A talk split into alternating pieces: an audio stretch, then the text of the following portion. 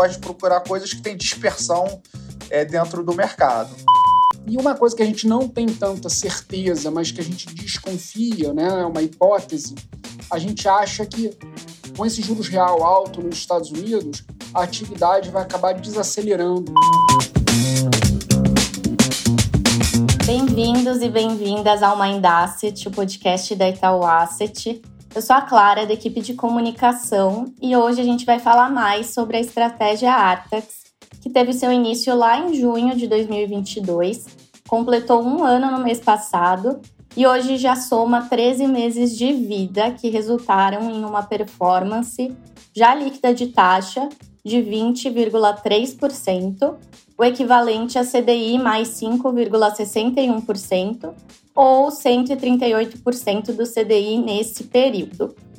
Um retorno muito positivo e, sem dúvidas, uma performance destacada quando a gente fala da indústria de fundos multimercado.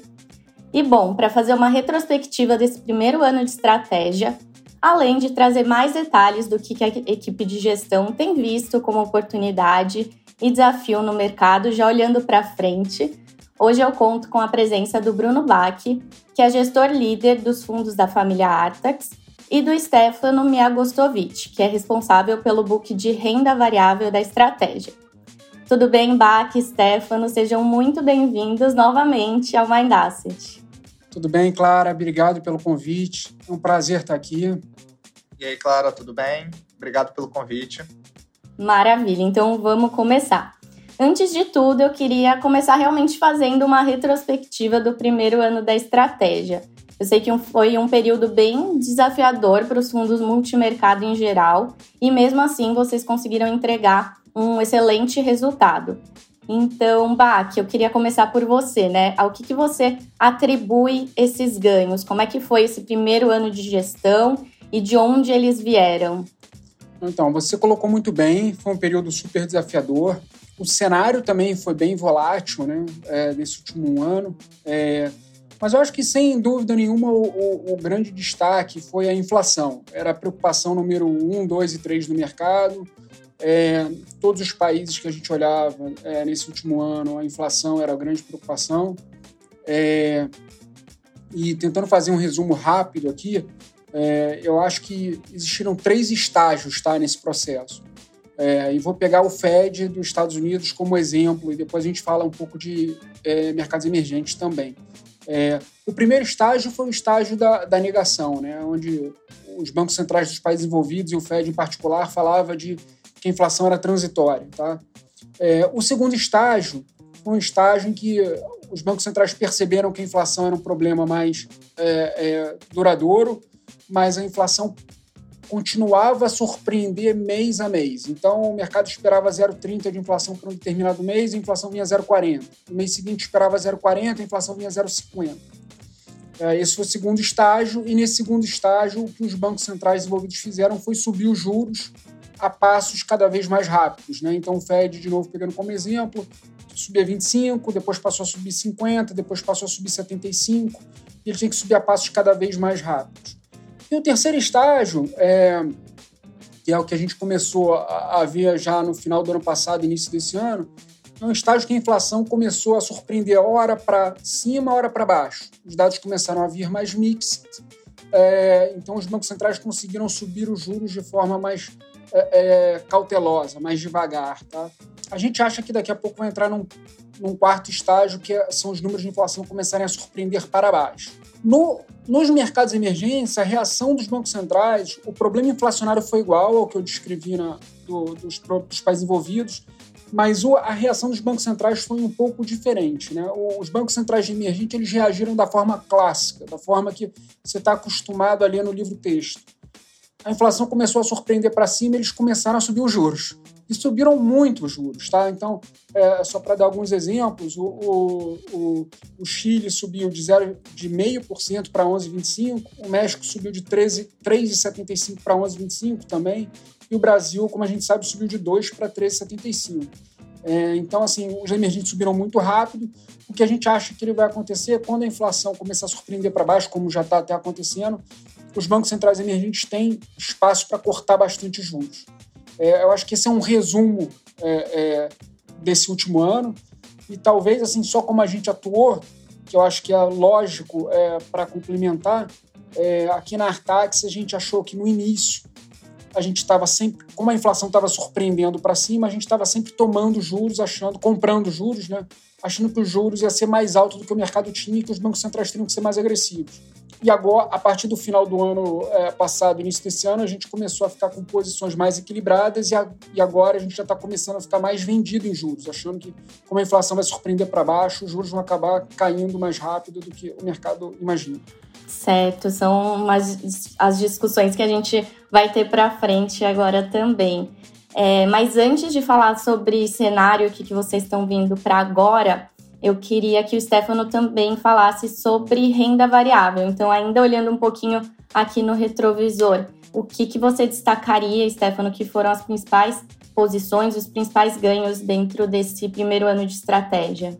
Clara, é, como o Bike falou, naturalmente o cenário top-down, macro, era muito desafiador. Né? O fundo começou em junho, o S&P, se não me engano, chegou a cair 10% em junho, em agosto subiu 10, em setembro ele voltou a cair.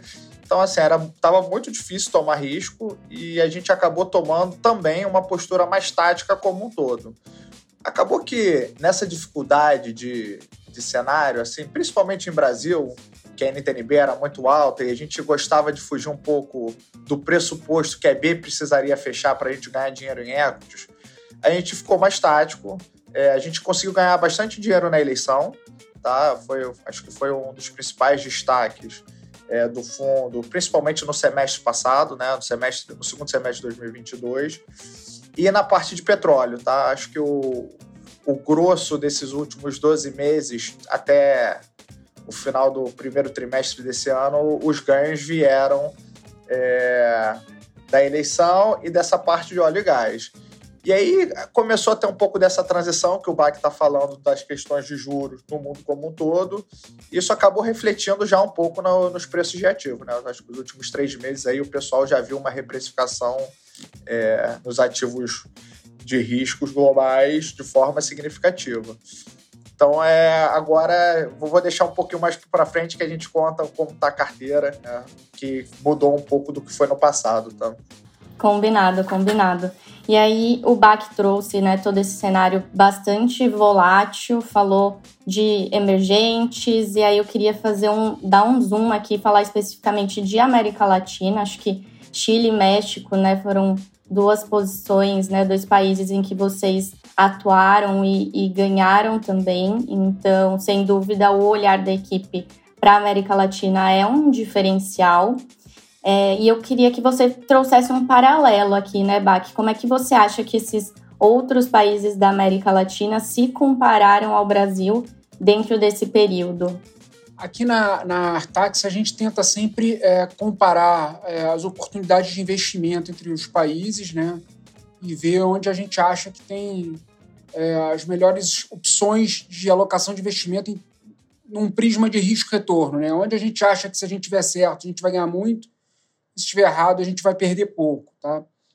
Nesse último ano, assim, o Brasil em particular era um lugar que a gente até imaginava que os juros iam cair nesse terceiro estágio da desinflação, mas a gente sempre via como muito risco, muita incerteza envolvida no Brasil. Por quê? A gente não tinha certeza qual ia ser a meta de inflação, né? A gente acabou de ter o CME confirmando agora a meta de inflação em 3% há três semanas atrás a gente não tinha certeza do arcabouço fiscal, é, a gente não tinha. É, as expectativas de inflação tinham desancorado. Então, tinham várias incertezas no Brasil que nos outros países que a gente olha na, na América Latina é, isso não acontecia. No Chile, por exemplo, é, onde o horizonte de, de, de, inflação do Banco Central lá são 24 meses à frente, as expectativas estão ancoradas já há muito tempo, tá? só para é, é, fazer uma comparação. Então, ao longo desses últimos 12 meses, mesmo quando a gente é, encontrava oportunidades de investimento no Brasil, o que acabava acontecendo é que a gente achava as oportunidades de investimento nos outros países superiores. Tá? Então, é, quando a gente estava animado com aplicar juros no Brasil, né, vender juros no Brasil, é, a gente acabava achando que era melhor vender no Chile ou no México, dependendo da, da da situação da época, tá? Então, a verdade é que é, a gente conseguiu, nesses últimos 12 meses, ganhar mais dinheiro em renda variável Brasil do que renda fixa Brasil, e os grandes ganhos em renda fixa vieram é, nos outros países da região e nos Estados Unidos. Tá? Então, assim, quando você olha para trás e compara esse período, eu acho que foi um período que o Brasil é, teve muita incerteza, muita volatilidade, teve sim bons retornos para quem é, fez a aposta correta, mas assim, assim na nossa visão, tá, a visão é, do nosso time lá na Artax era que você conseguiria ter retornos muito similares, correndo riscos é, é, menores, e, e foi isso que a gente fez. Certo. E quando a gente olha para a renda variável também é um desafio, né, Stefano? Vocês operam tanto no mercado local quanto no internacional e eu queria entender um pouquinho mais de como é que funciona essa dinâmica do dia a dia, da análise, da profundidade, né, no, nos assuntos, quais são os desafios aqui para a cobertura e como é que vocês trabalham. Claro, a verdade é que é muito pouco glamouroso, né? A gente gosta de brincar aqui que a gente fica discutindo, estudando o dia inteiro. É, e é, é, parece chato, né? Que a gente gosta muito de fazer isso, né? Então, o que a gente tenta fazer aqui, de certa forma, é procurar as coisas que a gente que a gente se considera que tem algum círculo de competência que, que foi formado nos últimos 10, 11 anos aqui da equipe, tá? É, a gente tenta buscar as companhias que estão passando algum alguma mudança setorial relevante ou está acontecendo alguma coisa que pode mudar é, as revisões de lucro para frente. Né? Então a gente gosta de procurar coisas que têm dispersão é, dentro do mercado. Então, é, mais ou menos é o que a gente fica fazendo aqui. A gente foca mais em Brasil, embora opere no mercado internacional. A gente tem um pouco mais dessa bagagem de Brasil e a gente fica estudando esses setores que estão em transformação é, e buscando assim as, as grandes dispersões com as nossas visões. Então é, é o, o, dia a dia é mais ou menos esse, assim, é de, de ficar estudando. As ideias elas acabam surgindo às vezes de uma forma é, muito diferente do que é imaginado. Né? Às vezes um analista traz uma ideia para discussão no, no comitê e acaba surgindo uma outra ideia, né? Assim, aparece alguma coisa mais especial e a gente vai aprofunda, faz o zoom e tenta fazer o investimento. Naturalmente, sempre tentando casar um pouco com a nossa visão top-down, né? Então, a gente gosta de casar um pouco o fundamento das companhias com aquilo que está acontecendo no mundo macro. Legal, legal. É bem é, importante também para o investidor entender esse trabalho, entender o trabalho do book de renda variável dentro do, do fundo multimercado como um todo, né? E como acaba sendo um diferencial aqui. Claro, até, bom, desculpa, até te complementando, assim, é, acho que o BAC trouxe um bom exemplo aqui de como as coisas são complementares, né? Hoje, a curva de juros a gente acha bem precificada, né? Assim, se o juros estiver certo, for entre esses 9% 10% que está precificado para os próximos 12, 18 meses, a gente acha que a parte de equities é mais interessante. Então a gente vem com esse input que a parte macro está trazendo e a gente vai tentar estudar aqui as empresas que têm uma alavancagem financeira grande que podem se beneficiar é, dessa queda de juros e que vai acabar aparecendo no lucro. Então, por isso que eu acho que as coisas se combinam muito, né? Vem esse input relevante macro e aqui a gente tem um time todo focado para achar essas companhias que vão se beneficiar desse cenário e que tem um uma dispersão grande para o mercado que a gente acha que vai conseguir ganhar bastante dinheiro. Com certeza, com certeza. Até puxando o gancho, já queria falar um pouquinho de cenário para frente. É, como é que está a cabeça de vocês em relação ao mercado? Né? A gente vê os países emergentes né, discutindo aqui é, o, o, início do ciclo de corte de juros, enquanto no cenário internacional a subida de juros talvez tenha um certo descolamento dos movimentos, né? Então, como é que vocês estão enxergando esse cenário como um todo? Então, é claro, a gente acha que a gente está entrando numa fase que a inflação é, vai começar a ser mais benigna, tá? É, na verdade, assim, a gente já está vendo isso acontecer nos últimos dois, três meses em vários dos países que a gente olha, tá? É, então, a gente está animado em vender juros. É, é, a gente acredita que o, os emergentes que subiram de forma muito rápida, né, é, em vez de, de, serem mais cautelosos, como foi desenvolvido, eles não tinham essa opção. Né? O mercado emergente ele teve que agir como sempre age. Né? A inflação começa a surpreender, o Banco Central sobe bastante os juros. A gente acha que esses países vão conseguir cortar bastante os juros. Né? Então, só para relembrar, o Chile subiu de 0,5 para 11,25.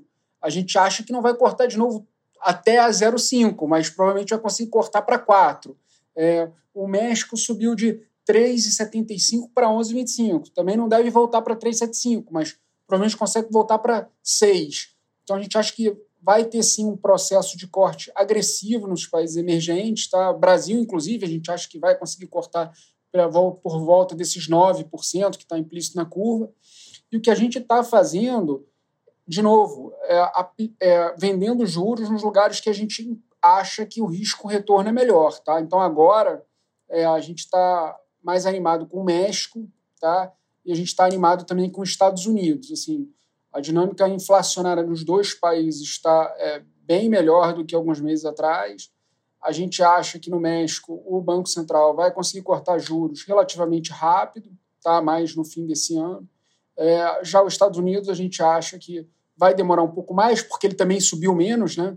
Então, assim, ele vai, ele vai conseguir cortar, mas vai ser um pouco mais devagar mas de qualquer forma a gente acha que o juro real nos Estados Unidos está bem alto agora, tá? E uma coisa que a gente não tem tanta certeza, mas que a gente desconfia, né, é uma hipótese, a gente acha que com esse juros real alto nos Estados Unidos, a atividade vai acabar desacelerando é, ao longo do tempo. É, então, assim, na Artax isso é bem comum, tá? Assim, a gente não sabe, o futuro é indeterminado, a gente não tem certeza do futuro. É, o que a gente faz aqui é formular hipóteses e, ao longo do tempo, ir verificando se essas hipóteses estão corretas ou erradas. Se elas estiverem corretas, a gente vai aumentando a posição, vai ganhando convicção. Se elas estiverem erradas, a gente vai tirar a posição do portfólio e vai botar outras ideias, assim, outras posições. É, então, é, isso aqui é uma. É um, como o Stefano bem falou, não tem nada de glamouroso, é muito trabalho, muita leitura, é muita discussão e, e é um trabalho diário de, de de tentar estudar, ler e ver se nossas hipóteses estão corretas ou não. Com certeza, é bem interessante ver esse dinamismo e como é que tudo está conectado, né? Agora, Stefano, falando de renda variável, como é que você está vendo a melhora da bolsa, especialmente aí diante da perspectiva de queda de taxa de juros? A gente vê alguns gestores otimistas, mas queria entender como é que está a visão de vocês. É, claro, assim, a verdade é que a gente está com uma visão semelhante, assim, de que o, o pior passou.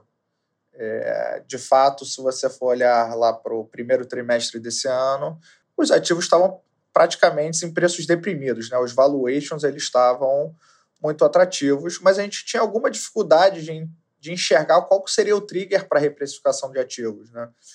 E a verdade é que a inflação vem surpreendendo para baixo e tudo isso trigou esse movimento é, na curva de juros e, e, foi um dos principais motivos para a gente começar a ver essa reprecificação.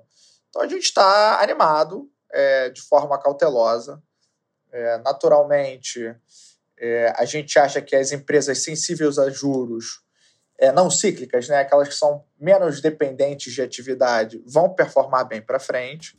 Então a gente está se posicionando dessa forma e para pegar um pouco desse novo movimento que a gente espera para os próximos um ano, um ano e meio, né?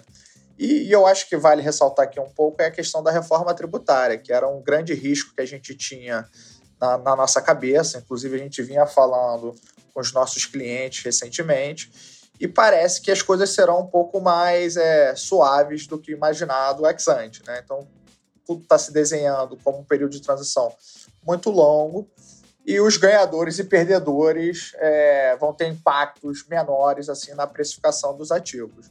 É, naturalmente ainda falta informação, né? as alíquotas elas virão por lei complementar ano que vem, ainda falta bastante discussão nesse assunto, mas a gente ficou um pouco mais, mais tranquilo é, para conseguir navegar e não tomar nenhum grande drawdown, porque veio alguma grande, uma canetada do governo nas nossas companhias. Tá?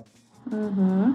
E falando de posicionamento, vocês estão mais diversificados? Tem alguma aposta mais direcionada? Como é que tá? A gente, na parte de renda variável, segue um pouco diferente do que foi no passado, né? A gente tinha, vinha carregando uma carteira de crédito é, que está sendo reduzida, né? A gente achava no passado que o, o, prêmio de, de crédito era muito grande em relação ao equity, essas coisas estão mudando. Então a gente tem aumentado a exposição à bolsa, tá? No Brasil.